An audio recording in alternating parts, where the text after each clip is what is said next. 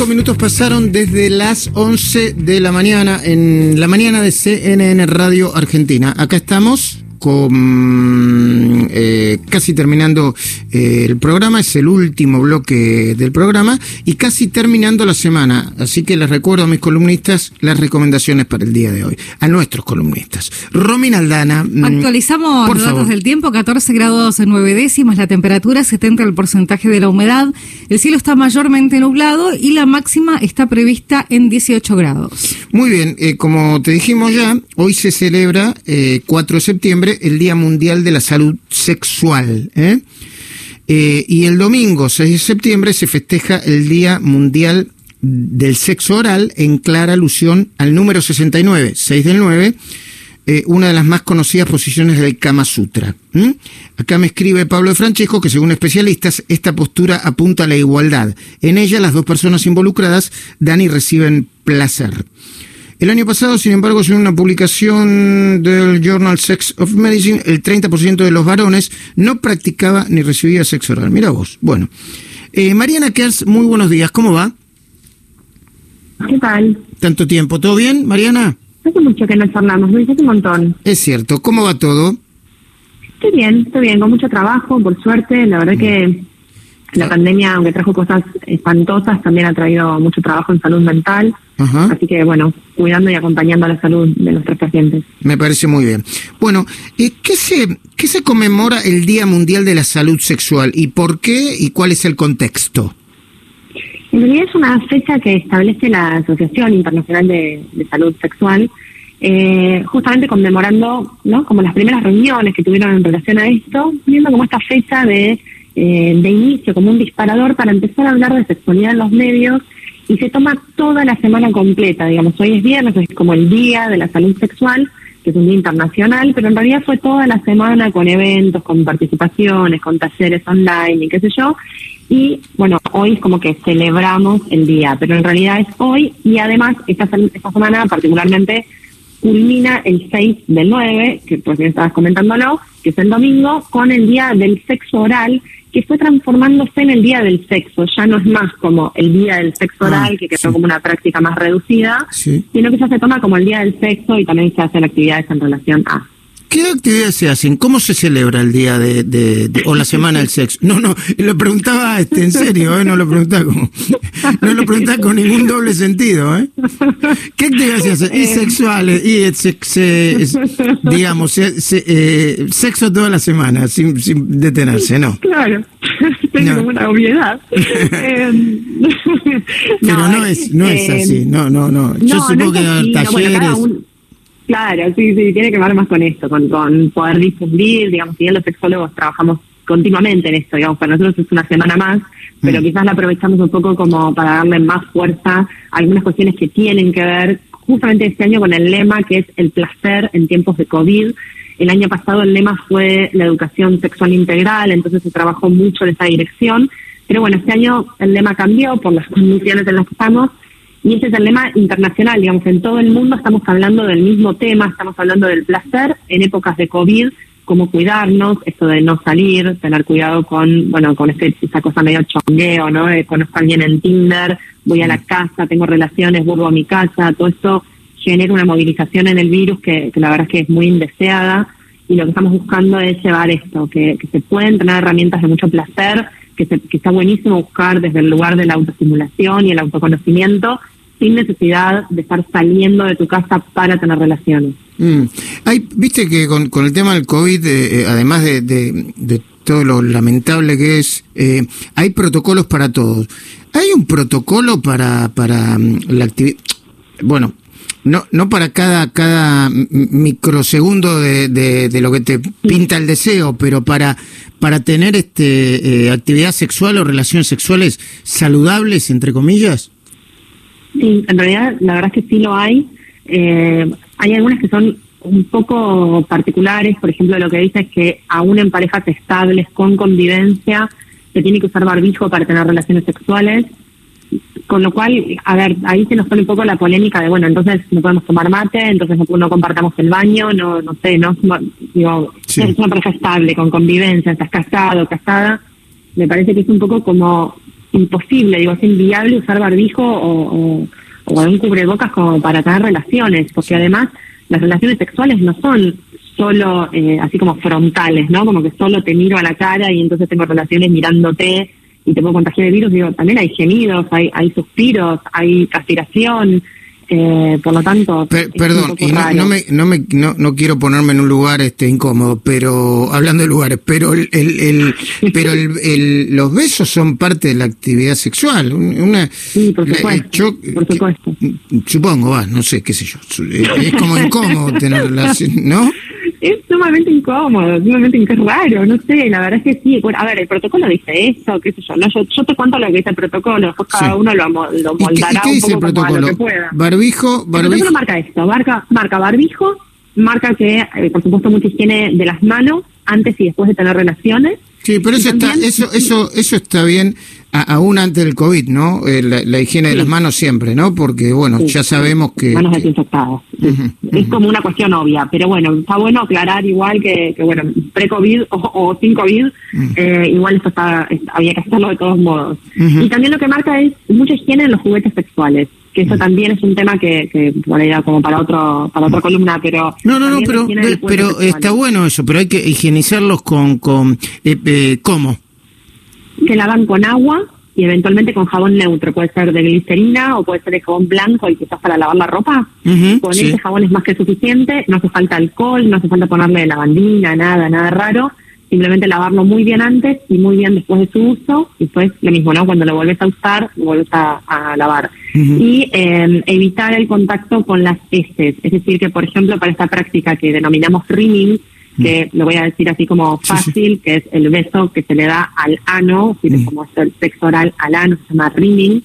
Como las heces tienen carga viral de mm. COVID-19, lo que se sugiere es usar campo de látex, además de prevenir infecciones de transmisión sexual, previene también la transmisión del COVID por el contagio con las heces.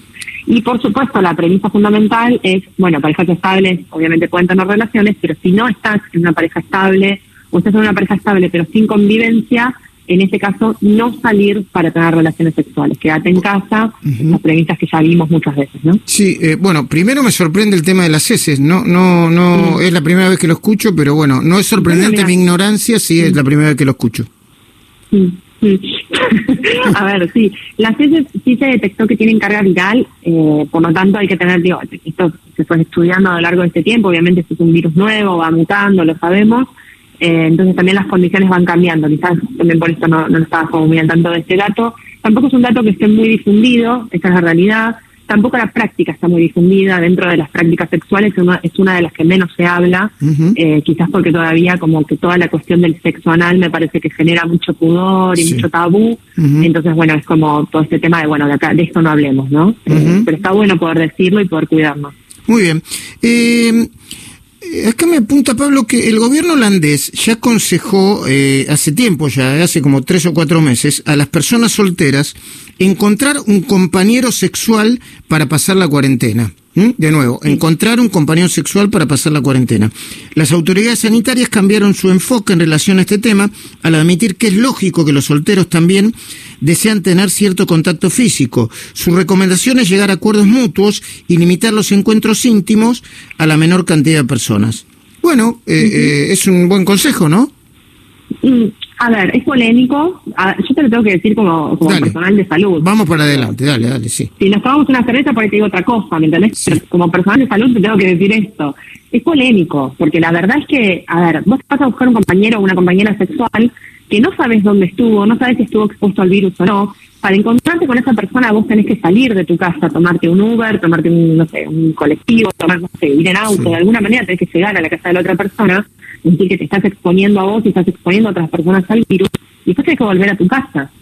Pero, a ver, por ejemplo, yo soy, yo soy, eh, también está mal la definición, ¿no? Pero yo soy un trabajador esencial, ¿no? O se supone que yo, Me parece que la palabra que habíamos elegido con, con un especialista en, en, lenguaje era trabajadores primordiales. No, primordiales era, bueno, no importa, trabajadores que, que necesitan salir. Y yo estoy en contacto con, con, con, tengo mi pareja, pero estoy en contacto con, con bueno, con el virus, qué sé yo. Eh, es como, es muy difícil, muy difícil, Mariana, ¿eh? porque no... y después, no, eh, a ver, después, pone, ponele, ponele, vos sos soltera o, o, no tenés pareja, ¿no? te encontrás con alguien que no tiene pareja en el medio de, la pandemia y haces un acuerdo y, y, ¿qué vas a hacer? ¿Le vas a mandar a la policía para que cumpla el acuerdo la otra persona porque está en riesgo tu salud? No, pero a ver, volvamos un poco al ejemplo que dice recién de trabajadores esenciales o primarios o, mm, como los podamos llamar o, los quisiéramos llamar. Eh, ¿Qué hago con Roberto? ¿Lo saco de mi casa? No, no entres, Roberto, no vengas a dormir acá porque trabajaste en el hospital, salí. Mm. El tipo vive en tu casa trabaja de lo que trabaja, porque es médico, porque es enfermero, porque es kinesiólogo, porque tiene un kiosco, porque lo que sea, pero tiene que salir a trabajar porque se tiene que ganar la comida de todos los días, no lo puedo sacar de mi casa si vivimos juntos. Pero una cosa es eso y otra cosa es salir a tener relaciones. Y un mm. dato no menor. Estamos hablando del gobierno de... Pero ¿cómo salir a tener relaciones? Eh, de, eh, eh, es, complicadísimo. Es digamos, por, por esa cuestión de, de buscarte un compañero un chongo, un chongo, una chonga, un chongo. Un chongo sí. Bueno, un chongo estable, ponele, ¿no? Un chongo estable que lo, lo, tenés sexo durante toda la cuarentena con la misma persona. Sí, chongo, chongo, chongo no sé, lo que sea. Esa categoría, este. el, el, chongo estable es un oxímoron. Es, o es chongo o, o, no. ¿viste? Claro, sí. Pero hay mucho chongo estable. Ay, sí, sí, bueno, está bien. Después, un día tenemos que establecer la categoría chongo estable. Muy bien, dale. No sería malo, tal cual. Es, un lindo, es, es, una linda cápsula para Berlín 107.9. ¿eh? ¿eh? ponemos Roberto, coma, el chongo estable en 50 segundos. Bueno, dale. Entonces. Mira que yo hablo rápido, en 40 te la saco. Sí, ¿eh? está bien, está bien, está bien, está bien.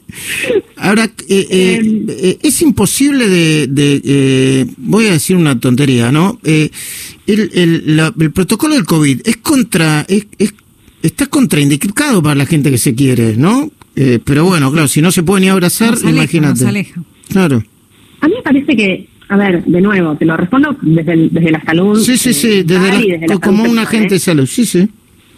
A mí me parece que el protocolo nos cuida mucho a todos, mm. a todos. ¿eh? Si yo estoy evitando que mi vecina salga a chonguear, también me está cuidando a mí, me cuida a mi hija, cuido a mm. mis suegros. Digo, mm. me parece que que hay como una cuestión de donde aparece la imposibilidad y aparece la prohibición, en realidad tenemos que ver el vaso medio lleno y pensar que esto tiene un sentido, no es que porque sí. Digo, recién cuando vos decís esto del gobierno de Holanda o el gobierno de no sé dónde que, establece esto del, chongo estable, que lo, fuimos, eh, estamos hablando de Holanda, chicos, un sistema de salud divino, que funciona bárbaro, que no colapsa. Claro. Acá en Argentina le tenemos que gritar a la vecina, che, eh, ¿cómo estás? ¿Bien? ¿Que ¿Cómo te levantaste hoy? Sí, si te vas a ver a tu chongo, Roberto, cuídate y cuidanos, ¿no? Sí. Bueno, Mariana Kers, bueno, por suerte siempre sale, salimos bien, esperemos que para el lado del humor, ¿eh? Entonces, eh, hoy se celebra el Día Mundial de la Salud Sexual, es uno de los días que termina el 6 del 9, ¿eh? ¿eh? por el tema de, de, la posición y el Kama Sutra. ¿Querés decir eh, un par de cositas vinculadas con eso? En principio tenemos varios eventos, esto está bueno para poder recordarlo, siempre durante todo el mes de septiembre hay talleres, pueden verlos en mi, Instagram, si me permitís decir esto, es arroba lic.marianakers y ahí tienen todos los talleres publicados siempre para, para poder seguir hablando de sexualidad. Repetilo Mariana, por favor. Arroba lic.marianakers, K-E-R-S-Z. Eh, vamos, vamos a estar haciendo un montón de campañas en relación a esto y también te doy la primicia total, total, total. Estamos armando un curso para profesionales de la salud hablando de eh, sexualidad, de sexología, un curso armado por y para profesionales, ginecólogos, urólogos, psicólogos, kinesiólogos, enfermeros y estudiantes de estas profesiones. Así que vamos a, ya hoy, ya se larga este curso que va a durar cinco sábados Así que tenemos mucha campaña, mucha acción en relación justamente al Día de la Salud Sexual y bueno, llevando esto, ¿no? Un mensaje sobre la sexualidad positiva, el placer y el autoconocimiento también. Gracias, Mariana.